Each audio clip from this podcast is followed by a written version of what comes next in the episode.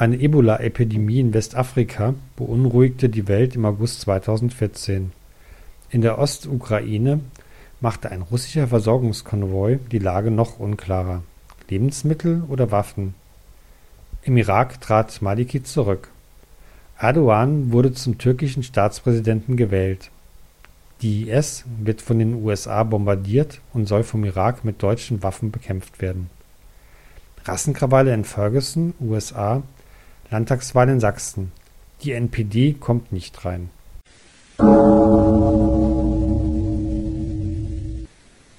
Friederike, diese ISIS-Leute sind ja grauenvoll. Sie schießen auf Männer, Frauen und Kinder. Was heißt eigentlich ISIS? ISIS ist eine Abkürzung für Islamischer Staat im Irak und in Syrien.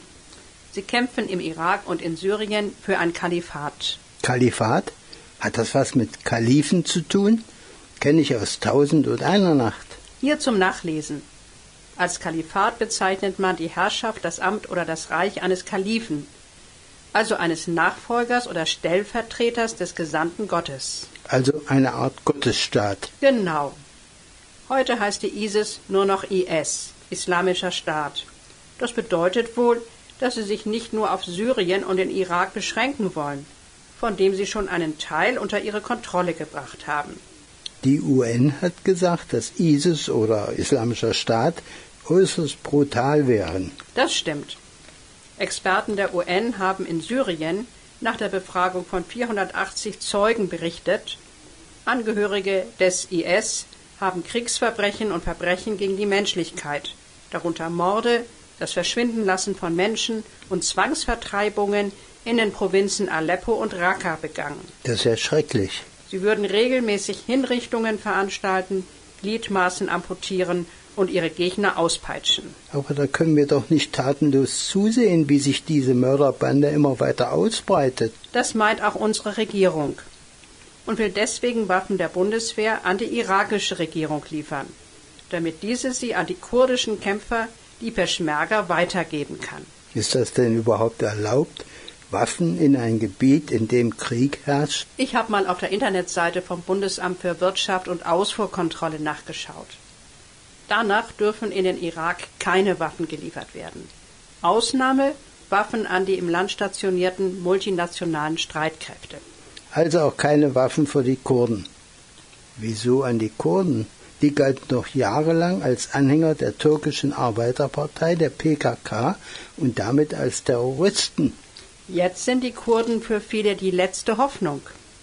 Im Norden vom Irak gibt es ein kurdisches Autonomiegebiet das von den Peschmerga, den kurdischen Kämpfern, verteidigt wird.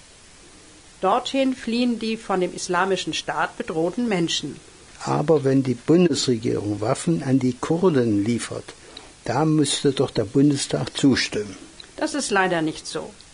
Über den Einsatz der Bundeswehr muss der Bundestag entscheiden, nicht aber über die Lieferung von Waffen. Letzteres ist allein Aufgabe der Regierung.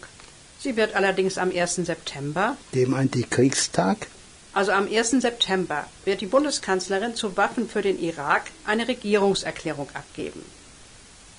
Und es soll dazu über einen Entschließungsantrag abgestimmt werden. Entschließungsantrag? Was ist denn das? Der Bundestag darf dann sagen, wir sind dafür oder dagegen. Und die Regierung möge sich doch bitte danach richten. Aber die Regierung darf dann doch Waffen in den Irak schicken also machen, was sie will. Aber Friederike, wenn die Kurden bessere Waffen haben, dann können sie vielleicht doch besser den islamischen Staat zurückdrängen und die Flüchtlinge schützen. Kurzfristig mag das sein, da ja auch die USA die Stellung des islamischen Staates aus der Luft bombardiert. Wenn aber aus der Luft bombardiert wird, dann können auch unschuldige Menschen dabei ums Leben kommen. Das nennt man doch Cholera-Schaden. Nein, Kollateralschaden, also eine Art Begleitschaden, der nicht schön ist, aber wegen höherer Ziele in Kauf genommen wird. Wegen der Waffenlieferung, da bin ich hin und her gerissen. So geht es vielen. Zum Beispiel sagt Nikolaus Schneider, der Ratsvorsitzende der Evangelischen Kirche in Deutschland, die Waffen seien eine Art Nothilfe für gejagte und ermordete Menschen. Und was sagt die Friedensbewegung? Pax Christi sagt, keine Waffen in den Irak. Kann ich auch verstehen. Waffen sind langlebig und können später in falsche Hände kommen. So ist es. Zum Beispiel hat der Islamische Staat Waffen erbeutet, die früher einmal die USA an die irakische Armee zur Aufstandsbekämpfung geliefert hat. Und jetzt richten sich diese Waffen gegen die Iraker selbst. Das ist ungeheuerlich. Wenn Waffen geliefert werden, dann können sie eines Tages auch für ganz andere Zwecke eingesetzt werden. Zum Beispiel für ein Großkurdistan. Das könnte Krieg mit Syrien, dem Irak und der Türkei bedeuten. Trotzdem, wir dürfen dem Abschlachten wehrloser Menschen nicht einfach tatenlos zusehen. Was können wir tun? Die Bundesregierung sollte alle Waffenexporte stoppen, insbesondere an Staaten wie die Türkei, Saudi-Arabien und Katar, die äh, den islamischen Staat mit Geld und Waffen hochgerüstet haben. Und wir müssen diese Länder daran hindern, weiterhin den islamischen Staat zu unterstützen. Dann natürlich verstärkt Flüchtlinge aus dem Irak und Syrien aufnehmen. Dazu hat Heribert Prantl in einer großen Tageszeitung geschrieben, der Beschluss, ein Kontingent Waffen zu liefern, fällt offenbar leichter als der Beschluss, ein Kontingent Flüchtlinge aufzunehmen. Klar, Waffenexporte bringen Geld, Flüchtlinge kosten Geld. Aber auch humanitäre Hilfe für die Flüchtlinge leisten, die vor dem islamischen Staat in die kurdischen Autonomiegebiete geflohen sind. Da gibt es ein Spendenkonto der Medico-Nothilfe für die irakischen Kriegsflüchtlinge. Versucht doch einfach Medico-Nothilfe Kurdistan bei einer Suchmaschine einzugeben, dann hat man die Bankverbindung. Und langfristig denke ich, wir sollten wegkommen von Bundeswehr und Militär. Wie kommt das eigentlich, Friederike? Die Ermordung des österreichischen Thronfolgers Franz Ferdinand war am 28. Juni 1914. Der Kriegsausbruch des Ersten Weltkriegs wird aber immer am 1. August gefeiert. Also Anton, ich würde nicht gerade gefeiert sagen, vielleicht besser gedacht. Nach dem Attentat kam es nicht gleich zum Krieg. Erst einen Monat später, am 28. Juli, erklärte Österreich-Ungarn Serbien den Krieg. Was war dann am 1. August? Am 1. August erklärte dann Deutschland Russland den Krieg und verfügte die Generalmobilmachung. Und was war mit dem Attentäter? Gavrilo Princip wurde vor Gericht des Hochverrats und Meuchelmords für schuldig befunden und zu 20 Jahren schweren Kerkers verurteilt.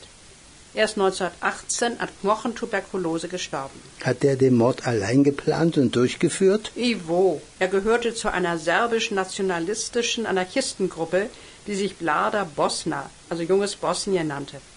Es gab keine Verbindung zur serbischen Regierung. Aber die waren doch sicher nicht dagegen. Wahrscheinlich haben sogar einige Mitglieder der Regierung von Mlada Bosna gewusst. Es gab aber keine Unterstützung von Seiten der Regierung. Aber von anderer Seite? Bei Prinzip im Hause wohnte Milan Kiganovic, Volksheld, Eisenbahnbeamter und serbischer Geheimdienstmitarbeiter, der Prinzip und seinen Mitverschwörern in einem Belgrader Park Schießunterricht erteilte. Der hatte also Waffen. Ja, er übergab im Mai 1914 vier Pistolen, Munition und sechs Bomben aus serbischen Armeebeständen.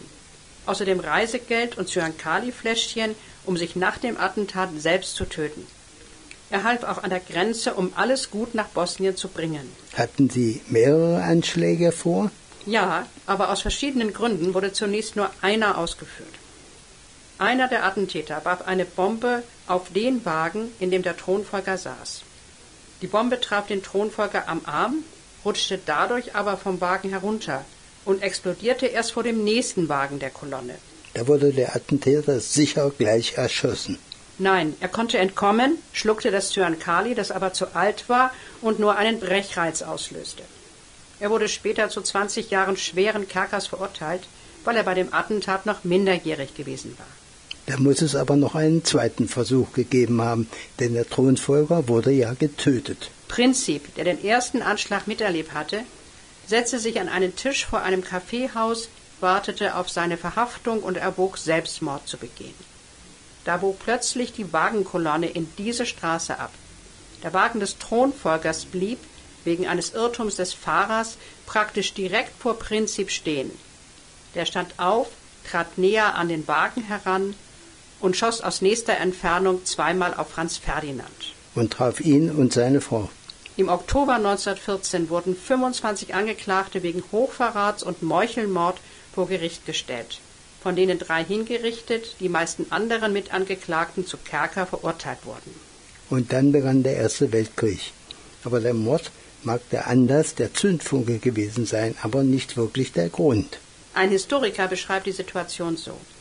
Vor 1914 war Europa ein Wespennest aufgeregter Nationalismen.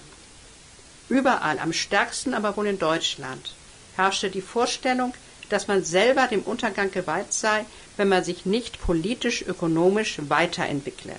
Wird so ein Unsinn nicht auch heute geglaubt? Da magst du recht haben. Einer der Slogans war Weltmacht oder Niedergang. Die Deutschen, die mit Österreich-Ungarn verbündet waren, fühlten sich von den anderen Mächten eingekreist. An eine Weiterentwicklung war da nicht zu denken. Da hat man vermutlich die Armee aufgestockt. Ja, nicht nur in Deutschland, auch in Frankreich, das gleichzeitig durch Verträge mit England und Russland seine Lage festigen wollte. Die dann auch ihr Militär weiter aufgebaut haben. Ja, die Russen bauten sogar ihr strategisches Eisenbahnnetz an der Grenze zu Deutschland weiter aus und die Stimmen wurden laut, dass Russland nun zu einem Krieg bereit war. Da fehlte nur noch der Zündfunke. Ja, es gab einen Aufmarschplan in Deutschland, den Schlieffenplan, nachdem zuerst Frankreich in vier Wochen geschlagen werden sollte, erst dann sollte die Hauptmacht des Heeres gegen Russland eingesetzt werden, da von den Militärs mit einer langsamen Reaktion Russlands gerechnet wurde. Langsam? Gerade deswegen haben die Russen sicher ihr Eisenbahnnetz erweitert. Der schöne Schlieffenplan konnte also nicht mehr funktionieren. Und andere Pläne waren keine gemacht worden. Also was tun? Ist doch klar. Jetzt losschlagen, bevor die anderen wirklich fertig sind. Generalstabschef Helmut von Molke sagte zu einem Herrn vom Auswärtigen Amt, es bleibt meiner Ansicht nach nichts übrig, als einen Präventivkrieg zu führen, um den Gegner zu schlagen, solange wir den Kampf noch einigermaßen bestehen können. Aber primär ging es doch um einen Streit zwischen Österreich-Ungarn und dem Staat Serbien. Ja, am 31. Juli stellte Österreich den Serben ein Ultimatum, das für Serbien völlig unannehmbar war, was auch geplant war. Man wollte Serbien durch einen Krieg auf unabsehbare Zeit ausschalten. Dann hat Serbien das Ultimatum sicher abgelehnt. Nein, Serbien hat fast alle Forderungen des Ultimatums angenommen. Nur dass österreichische Beamte in Serbien Untersuchungen durchführen sollten, war für Serbien unannehmbar. Und nach Ablehnung des Ultimatums erklärte Österreich Serbien den Krieg. Das war am 28. Juli 1914. Hast du vorhin schon gesagt. Ja, das stimmt. Serbien hatte aber immer unter dem Schutz des russischen Zaren gestanden. Als dann auch noch der französische Botschafter Maurice Paleolog ohne Wissen seiner Regierung den Russen versicherte, seine Regierung verlange eine energische Politik gegenüber Deutschland, rief Russland am späten Abend des 30. Juli die Generalmobilmachung aus. Das war nun aber Anlass des Krieges. Nicht so ganz, denn Russland bot weiter Verhandlungen an und legte sogar am 30. Juli einen ernsthaften Friedensplan vor. Das wäre doch ein Grund für weitere Verhandlungen gewesen. Aber Deutschland wollte nicht verhandeln, solange die Generalmobilmachung in Gang war. Der deutsche Aufmarschplan mit einer langsamen Reaktion Russlands konnte unter diesen Umständen nicht funktionieren. Deshalb erklärte Deutschland daraufhin Russland den Krieg. Die Militärs hatten sich wieder einmal durchgesetzt. Es hätte aber auch anders ablaufen können. Die deutsche Regierung hätte Österreich zu einer gemäßigten Haltung gegenüber Serbien zwingen können, was vermutlich sogar der deutsche Kaiser Wilhelm vorgezogen hätte. Also doch deutsche Schuld am Ersten Weltkrieg. Es besteht kein Zweifel daran. Der ehemalige Reichskanzler Bettmann Hollweg hat im Februar 1918 mit dem liberalen Abgeordneten Konrad Hausmann darüber gesprochen, weil der ihn gefragt hat, wieso man 1914 den Krieg riskiert hätte. Gefragt nach dem verlorenen Krieg. Da bin ich aber gespannt. Er sagte, ja Gott, in gewisser Weise war es ein Präventivkrieg. Aber wenn der Krieg über uns hing, wenn er in zwei Jahren noch viel gefährlicher und unentrinnbarer gekommen wäre, und wenn die Militärs sagen, jetzt ist es noch möglich, ohne zu unterliegen, in zwei Jahren nicht. Ja, die Militärs. Halt, Frieda, halt! Wir sind noch gar nicht fertig. Was ist denn nun los, Anton? Bist du mit Militär gehört abgeschafft nicht mehr einverstanden, oder was? Darum geht es gar nicht. Aber ich frage mich, ob heute die östlichen Politiker nicht auch, so wie damals der deutsche Generalstab, sich vom Westen bedrängt fühlen. Das kann ich mir gut vorstellen. Aber eines ist doch ganz klar, es geht besser ohne das Militär. Ja, Frieda, Militär gehört abgeschafft. Weltweit.